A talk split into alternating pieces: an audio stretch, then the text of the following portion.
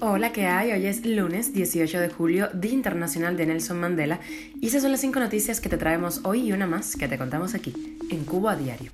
Esto es Cuba a Diario, el podcast de Diario de Cuba con las últimas noticias para los que se van conectando. MOA, Mariel y Nuevita son los mayores emisores de contaminantes atmosféricos en Cuba. La abuela de un menor cubano con parálisis cerebral denuncia el abandono del gobierno y una madre se ha quejado también de la pésima atención que ha recibido su hija enferma con dengue.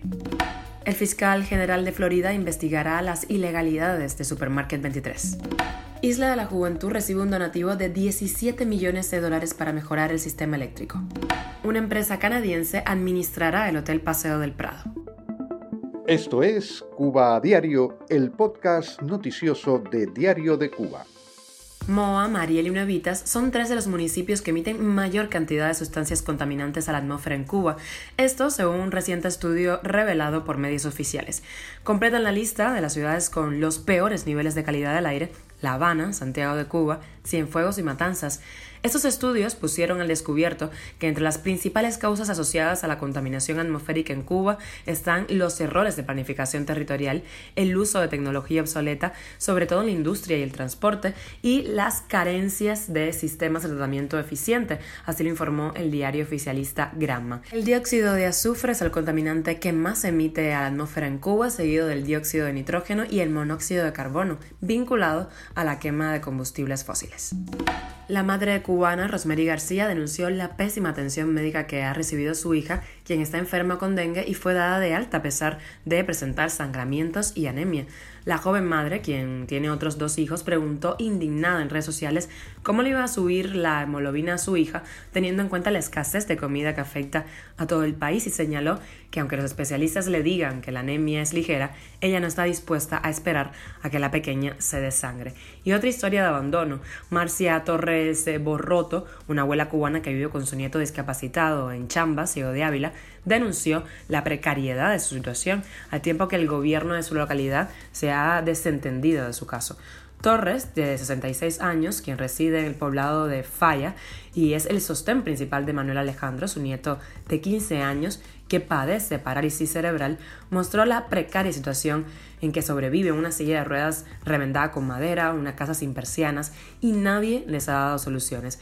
La madre del menor falleció hace 12 años en un accidente, por lo que la abuela ha tenido que hacerse cargo de él. Cuba a diario. Y la activista cubana Salomé García Bacallao recibió respuesta de la oficina de la fiscal general de la Florida, Ashley Moody, a su solicitud de abrir una investigación sobre la tienda online Supermarket 23, registrada en Miami y que vende a precios altísimos productos cubanos que no se pueden adquirir en, la, en las tiendas físicas del país, pero que desde el exterior cualquier persona con una tarjeta Visa o Mastercard puede comprar y es distribuido en todas las provincias de la isla. De acuerdo con investigaciones de medios independientes, Supermarket 23, a pesar de haber sido presentada como una empresa extranjera no vinculada al régimen, ya que está registrada en Canadá y Estados Unidos, es una iniciativa promovida por la empresa estatal cubana Alcona, entidad que forma parte del grupo empresarial estatal Florifauna, dirigido por el comandante de la Revolución Guillermo García Frías. Y la empresa eléctrica de la Isla de la Juventud recibió una donación de 17 millones de dólares procedentes de Japón, que será destinada a mejorar el suministro energético. Se trata de una colaboración conjunta entre la Unión Eléctrica y la Agencia de Cooperación Internacional de Japón, que va a permitir instalar 15 megawatts más en paneles solares fotovoltaicos y eólicos. La obra civil del proyecto, el primero de su tipo en el país, se encuentra en ese momento a un 76% de ejecución. Cuba a diario. Y la compañía canadiense Blue Diamond administrará el hotel Paseo del Prado en La Habana, que cuenta con más de 200 habitaciones y 8 suites Así lo informó este 17 de julio el directorio cubano. Durante cuatro años, la empresa francesa Accor fue la encargada de explotar esta instalación hotelera ubicada en La Habana. Las autoridades cubanas no han informado por qué cesó el negocio con Accor. Recientemente, Blue Diamond Resort firmó un acuerdo con la empresa cubana Gran Caribe para explotar durante 10 años el polo turístico Cayo Largo del Sur. Allí se encuentra uno de los aeropuertos a los que Estados Unidos va a permitir recibir vuelos comerciales. Y con la extra nos vamos de concierto con el cantante cubano Simafun, que se lució ayer en las Noches del Botánico, festival que se lleva a cabo en Madrid en el mes de julio. El público, adivinen, en su mayoría cubano. De hecho, vimos caras conocidas como el director de cine Pavel Grof y el actor Rubén Coartada. Por supuesto, una de las canciones más esperadas de la noche fue Me voy para mi casa. Un público animadísimo que no dejó de bailar en ningún momento. De hecho, las gradas, en las sillas no había nadie sentado, todo el mundo estaba en pista dándolo todo. Y en el escenario, energía pura, una banda de músicos que no dejaba caer el ambiente y unas cantantes de coro que brillaban con luz propia.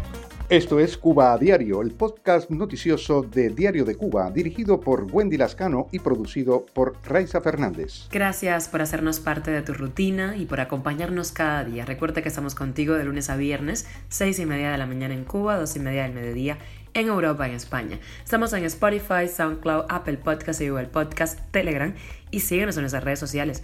Yo soy Wendy Lascano, te mando un beso enorme y que tengas un gran lunes.